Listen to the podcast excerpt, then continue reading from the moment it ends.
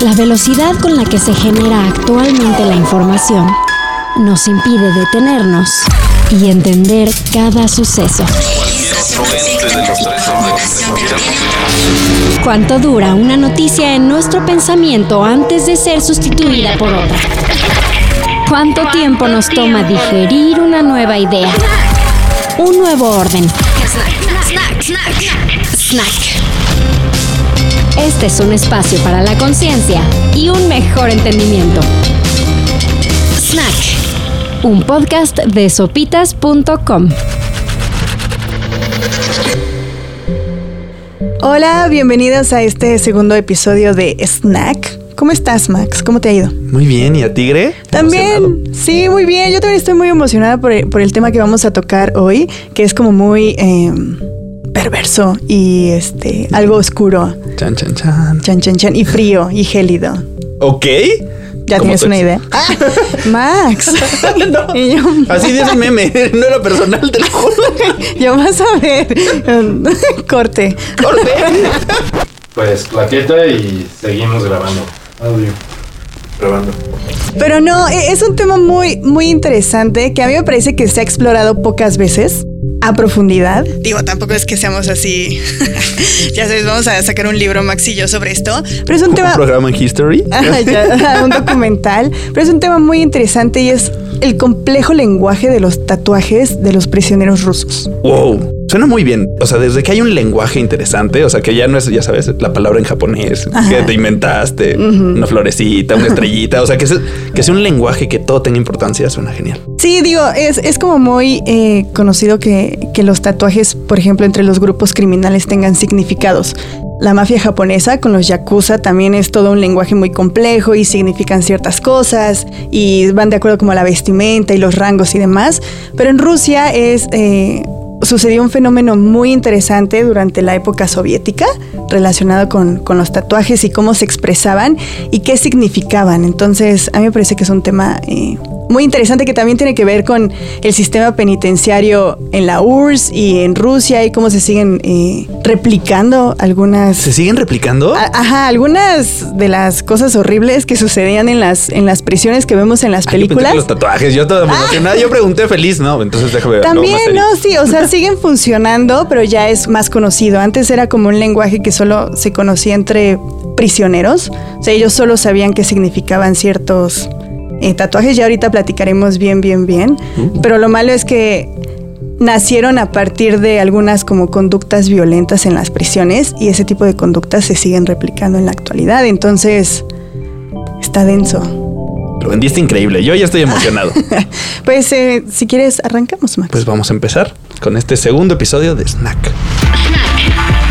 Snack. Datos útiles y a veces inútiles. de fácil digestión. Snack. Pues, Max, yo no sé si tú has visto eh, muchas películas, sobre todo películas eh, estadounidenses, que ya sabes, pasan esta, la Guerra Fría, las representaciones de la Guerra Fría de los americanos contra la URSS. Y generalmente cuando agarran a un prisionero político, lo envían a una de estas prisiones que son súper brutales en Siberia, que están así hundidos en el invierno Así más abandonados crudo de la vida. todo. Ajá. Pues eso parecería un cliché, pero en realidad sí existen ese tipo eh, de prisiones.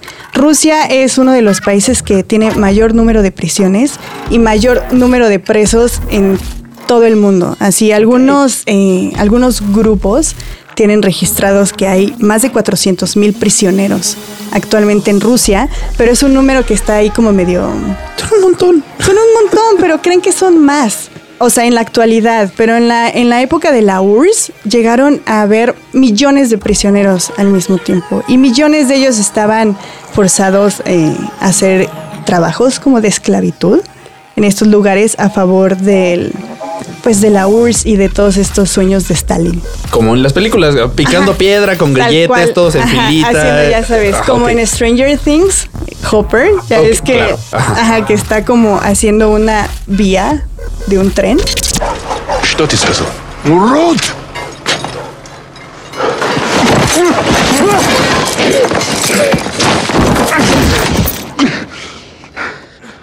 Your Russian getting better.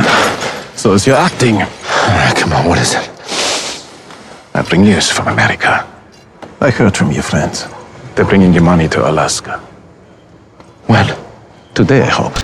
Tal cual eso sucedía. Ponían a ese tipo de, de prisioneros a realizar fábricas, a realizar este, vías para los ferrocarriles, a realizar construcciones que estuvieran a favor del Estado y les salían gratis.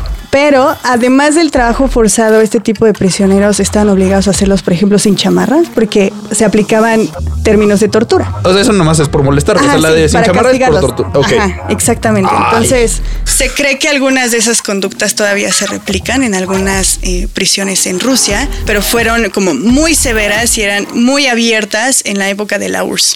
Y aparte estamos hablando como de menos 40 grados. O sea, Ah, claro, sí, sí, sí. Nada de que es tres, un chalecito.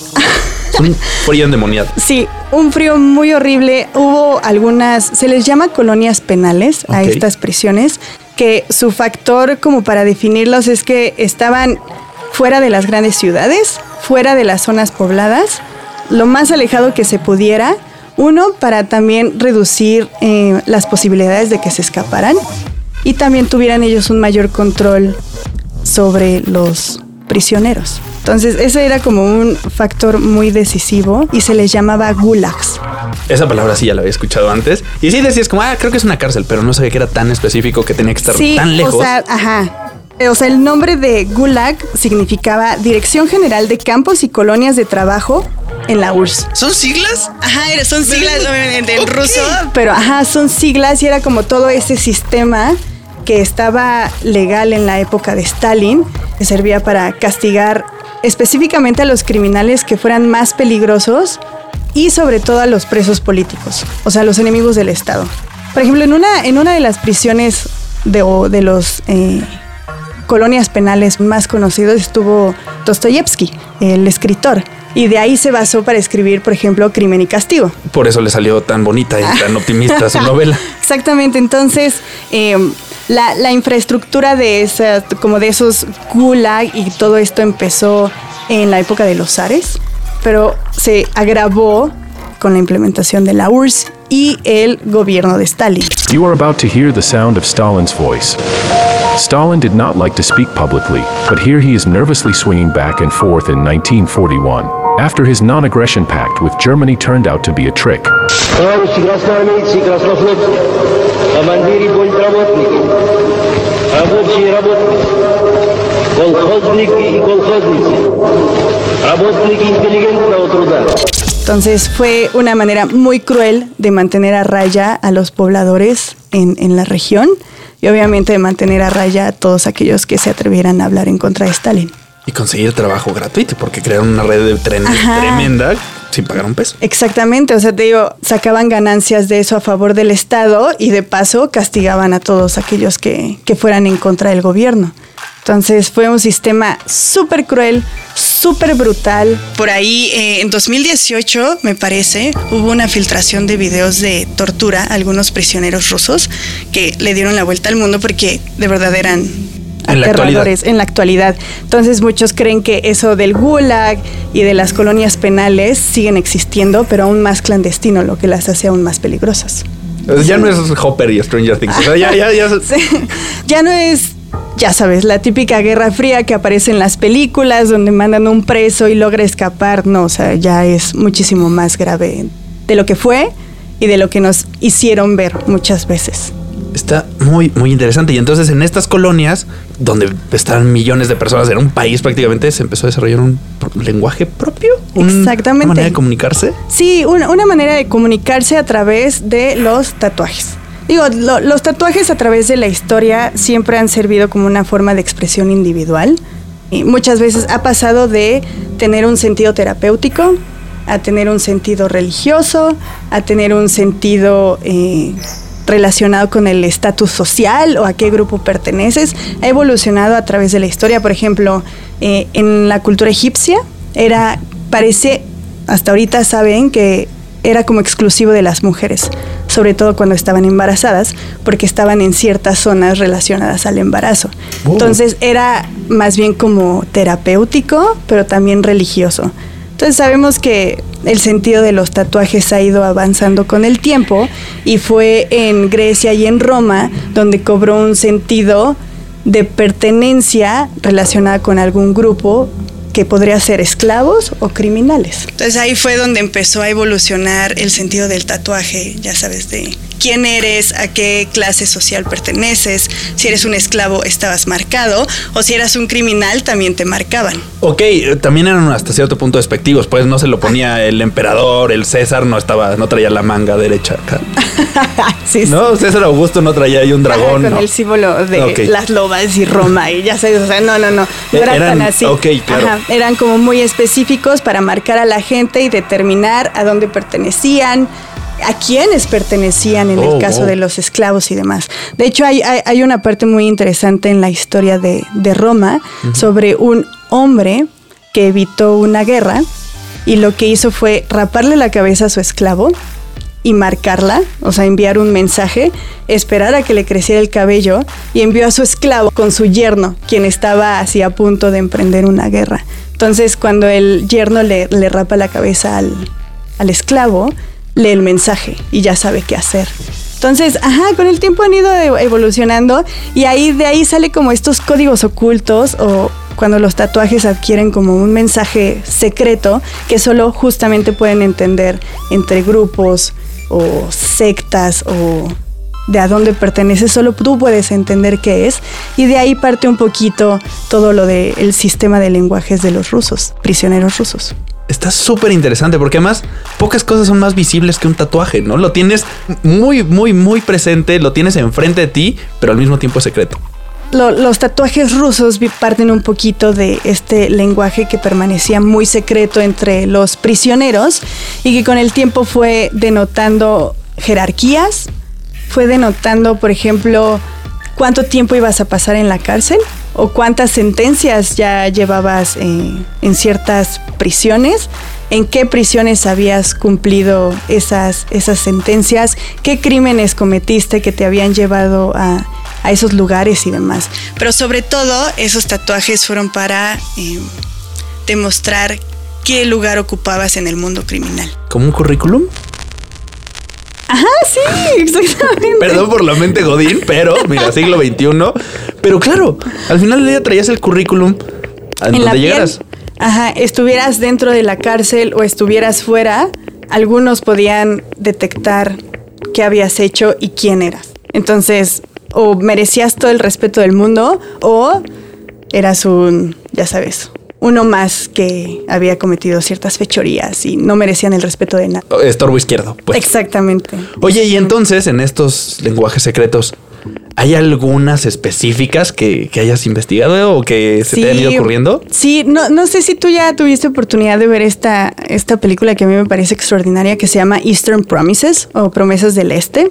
No, todavía no lo he visto. Es de David Cronenberg. Ok. Actualmente se encuentra disponible en HBO Max y justamente habla sobre un grupo eh, criminal ruso que radica en Londres.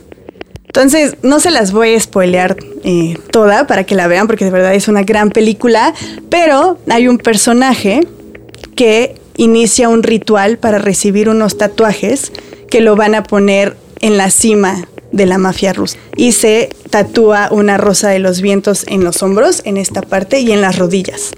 ¡Uy! Entonces, ajá, sí, con todo el dolor del mundo, se las tatúa en esta parte y eso significa que es un líder criminal y que merece respeto. There was a reference to tattooing in Steve's original script, but it wasn't a major sort of metaphorical pivot point of the movie at that point. Vigo Mortensen, who really is an incredible researcher, sent me a book about the idea that in Russian prisons, you don't exist if you don't have tattoos. Your whole life story is written on your body, your criminal history, everything about you.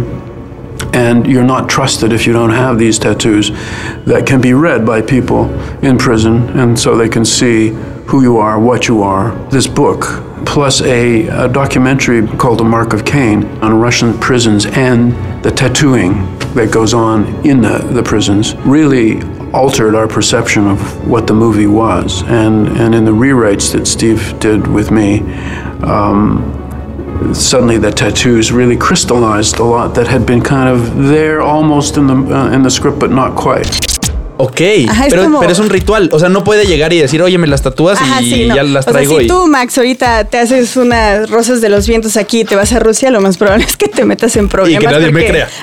Ok. Porque tienen un significado muy especial. La forma de hacer el tatuaje en las prisiones también era muy específico, sí siguen como muchísimos pasos y algunos de esos eh, tatuajes tienen significados especiales, tanto hombres como mujeres. Eran más visibles en los hombres, pero también las mujeres podían recibir eh, cierto tipo de tatuajes. Y entonces, ¿cómo empieza el ritual para recibir un tatuaje ruso?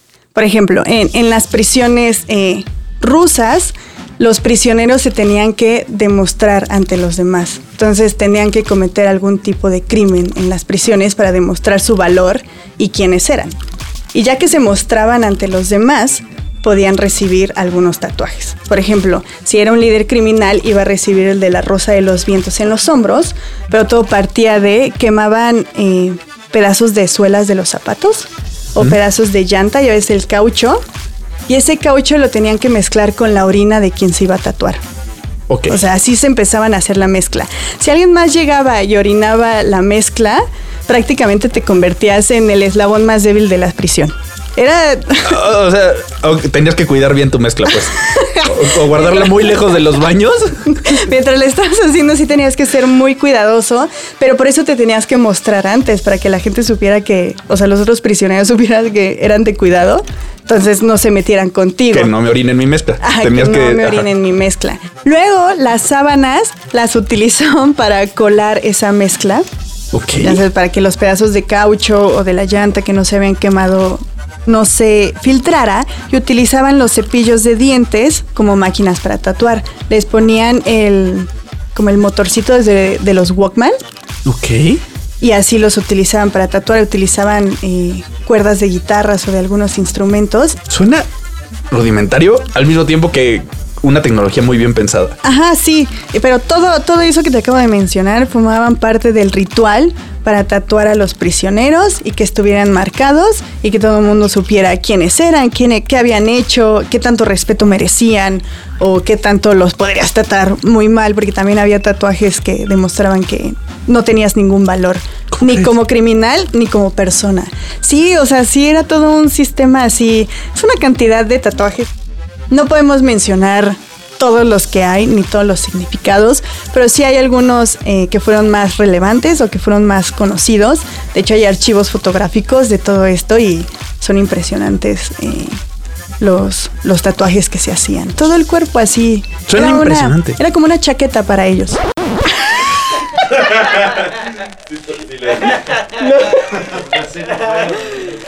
Lo intenté. Te juro que lo intenté. Es que si mente luego se fue al medio metro. Aviéntense el paso de la chaquetita medio metro. Mira la chaquetita, era ¡Ah, medio metro! Eh, eh, eh. Funcionaban como chamarras. Estaban completamente cubiertos. Ajá, estaban completamente eh, cubiertos. Entonces, ¿qué te parece si, si vamos platicando de algunos, los vamos describiendo y qué significado tienen o tenían? Suena genial. Es como el mejor diccionario de tatuajes que se te podría ocurrir. De tatuajes rusos. Como les comentaba, la rosa de los vientos en, en los hombros significaba el rango más alto en un grupo criminal y la rosa de los vientos en las rodillas significaba que no se iban a doblegar ante las autoridades. O sea, no se van a arrodillar ante nadie, menos ante la policía y las autoridades. También, eh, si pertenecías a un rango que también estuviera alto, estaban las sombreras. Ya sabes, las sombreras de algunos trajes como militares que aparecen aquí, también se las tatuaban en esta parte, también significaba que tenían cierto valor dentro de un grupo militar. Ok, eh, que esa sí era así Ajá. como si las trajeras y si, puestas. Y si tenían tres estrellitas, también significaba que no te doblegabas ante la autoridad, o sea que nunca ibas a ceder, que siempre ibas a tener una vida criminal. Ok. Y que si te agarraban no ibas a soplar. Exactamente. Y, y también por ahí en las fotos veo como que las arañas forman parte de un... Ajá, los animales tienen significados especiales, pero por ejemplo, las arañas formaban parte de este código criminal eh, soviético. Entonces, si tenías una araña que estuviera subiendo, o sea que ya sabes, su posición fuera que estuviera subiendo, significaba que seguía siendo un criminal y que nunca ibas a dejar de serlo. Si iba hacia abajo, significa que ya, ya está, si te retirabas, Ah, ok. te retirabas, ya no más. Querías tu jubilación. Exactamente, querías tu jubilación. También había uno de los tatuajes que son como más notorios y más impresionantes que algunos prisioneros se tatuaban en la frente la palabra CAT, o sea, K-A-T, que significaba que era un convicto a trabajos forzados. O sea, que había estado probablemente en un gulag y que había realizado este tipo de trabajos. ¿Y las tenía en la frente? acá, sí, marcado CAT ¡Qué rudo! para que todo el mundo supiera que estuviste, eh, Que- realizaste te- ese tipo de tareas y que probablemente eras un criminal peligroso porque estuviste en uno de estos, de estas como colonias penales. En el frío trabajando. Y, y- hablando de estas colonias penales, también, también se ponían rostros de políticos. Exactamente. Se, se llegaban a tatuar, por ejemplo, en el pecho, en los brazos, los rostros de Stalin o de Lenin, que son estas grandes figuras. Pero estos tatuajes a mí me parece que eran como más eh, estratégicos, por decirlo de alguna manera, porque justo si tú cometías eh, un crimen y te querían agarrar y estaban a punto de dispararte, si mostrabas tus tatuajes, no le iban a disparar a, las, a los rostros de los líderes de los líderes del Estado, entonces podía ser como más estratégico.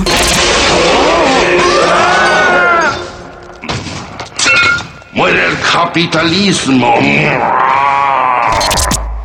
Era como la tarjetita para salir de la cárcel, el Monopoly. Está buenaza, es una gran idea. Ah, sí, entonces si, si, si te tatuabas los rostros de los líderes del Estado, no es que los respetaras y dijes, ay, sí, adoro a Lenin, lo quiero en mi pecho, sino más bien porque probablemente las autoridades no le iban a disparar al rostro de sus líderes. Entonces, no te iban a matar. Era como jugar con el sistema. Eso es tan interesante. Hace, hace rato mencionamos a los animales, ya explicamos el significado de las arañas, pero también era muy común ver en los tatuajes algunos felinos como tigres o leopardos o lobos gruñendo, y eso significaba que eras la persona más hostil contra las autoridades, o sea que podías atacar a las Que en autoridades. cualquier momento se te botaba la canica. Exactamente. Otro de, los tatuajes eh, interesantes es un barco con velas blancas. Significaba que nunca ibas a trabajar en algo normal. O sea, que nunca ibas a tener un trabajo formal y que si podías escapar de prisión lo harías. Pero repito, era un como lenguaje secreto entre prisioneros, entonces no siempre las autoridades sabían lo que significaba. Ah, claro, porque si no era un balcón terrible de, ay, ese trae un barco, agárralo Ajá, bien, por favor. Exactamente. Entonces Oh. no siempre sabían lo que significaba, pero era como una señal para los otros prisioneros y los otros presos de cuáles eran tus planes. Llegabas y decías, oigan, traigo un barco, síganme los buenos, es como, Ajá, te los muestro. ¿Te acuerdas también de Historia Americana X? sí. See this? That means not welcome. Ya ves que está en la prisión y lo primero que él hace es quitarse la playera y mostrar los tatuajes para saber a qué grupo vas a pertenecer. Algo así también sucedía acá, o sea, esos, esos tatuajes eran los, los que te mostraban y los que determinaban qué eras, qué habías hecho, cuántas sentencias ya llevabas. Por ejemplo, los, los tatuajes que son como grilletes, que son como grilletes en las muñecas o en, la- en los tobillos, tenían un significado de cuántos años habías, a cuántos años habías sido sentenciado. Entonces, por ejemplo, los grilletes en las muñecas significa que habías sido sentenciado a cinco años de prisión. Y los grilletes en los tobillos, que la sentencia había sido muchísimo más alta. Entonces, si llegabas con grilletes por todos lados, pues sabías que llevabas años Ajá, ahí, sí. con cat en la frente, que ve. Wow. Sí, algunos Digo, los tenían todos. historia. Sí, de, de- revelaba todo de ti, de tu pasado. Por ejemplo, también se tatuaban una serpiente en el cuello, o sea, la- una serpiente que estuviera alrededor del cuello, significaba que tuviste un problema de adicción a las drogas. ¿Por qué? No sé. ¿Por qué? ¿Quién sabe? Ajá. pero eh, significaba eso. O por ejemplo, eh, a- algunos prisioneros seguían llevando a cabo algunas actividades criminales dentro de la prisión. Por ejemplo, si tú veías un prisionero que tuviera una daga que le cruzara el cuello, una daga tatuada, significa que lo podías contratar para matar gente dentro de la prisión. Que estaba buscando chamba, pues. Ajá, que estaba buscando chamba, pero él era un, un prisionero que te podía hacer ese trabajo. Solo si tenía esa daga cruzada en el cuello, si no, no lo iba a hacer. Están impresionantes todos los significados, todos secretos y todo frente a las narices del gobierno que ni enterado. Exactamente. Entonces, por, por ejemplo, eh, un cráneo con huesos, ya sabes, el cráneo y los huesos eh, cruzados. Así como de venenoso. Ajá, sí, exactamente. Significaba que su, su sentencia era de por vida. O sea, que iba a permanecer todo el tiempo ahí. Y entonces, pues ya si lo traías, pues lo ibas a traer ya forever. No Ajá, importa. sí, por siempre. Y luego están también los tatuajes, que significaba qué tipo de delito habías cometido. Ahí se, se pueden poner eh, más rudo. Un cráneo solito significa que había sido sentenciado por asesinato. Ok. Una sirena es porque eras un pedófilo. Una sirena, ajá, generalmente en las fotos que, que yo llegué a ver, las tenían en el pecho. Una sirena significaba que eras un pedófilo. Seguramente alguien nos está escuchando con un tatuaje de sirena y acaba de quedar pálido. O con un cráneo también, lo van a ver en la calle. decir, Agarrándose su daguita del cuello de ¡ay, yo la vi bonita! Sí, o por ejemplo, había un tatuaje muy específico de una mujer que estaba atrapando un vestido, o sea, como un vestido que estaba cayendo, significaba que habían sido sentenciados por violaciones. ¿Cómo crees? Sí. Y esa ya era una Ajá. imagen específica. Ajá, entonces ya estaban marcados y en las cárceles ya sabían qué tipo de delitos habían cometido. Es un lenguaje súper complejo, súper interesante, vale la pena que, más allá de si les interesa, si se echen un clavado, ahí vamos a dejar una nota en sopitas.com para que le echen un, un, un ojo y repasen este podcast y descubran qué otros significados tenían otros tantísimos tatuajes que revelaban la vida de los prisioneros en esas condiciones terribles, Max. Y aparte esa nota trae fotitos, ¿no? Para los que somos más visuales, la verdad es que ver las, las rosas, las, las rosas de los vientos, los animales está increíble. Sí, está increíble. Entonces ahí le echan un ojo en sopitas.com. No olviden de escuchar eh, el, el podcast de Snack. Estaremos la próxima semana con una nueva entrega. Mi nombre es Greta Padilla. El mío es Max Carranza. El guion e investigación estuvo a cargo de Greta Padilla, con el diseño de audio de Carlos El Santo Domínguez, el video de Raúl Fernández y Dante Nava, la coordinación de José Antonio Martínez. Y pues cada viernes nos seguimos escuchando. Los esperamos la próxima semana. Snack es una producción de sopitas.com. Snack. Disponible en sopitas.com.